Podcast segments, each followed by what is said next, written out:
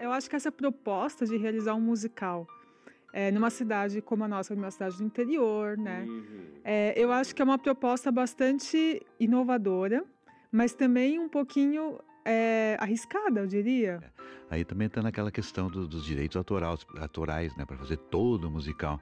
Mas esses, essas, aí, essas quantias são milhões, né? Um milhão, né? Não é, não é a nossa realidade atual.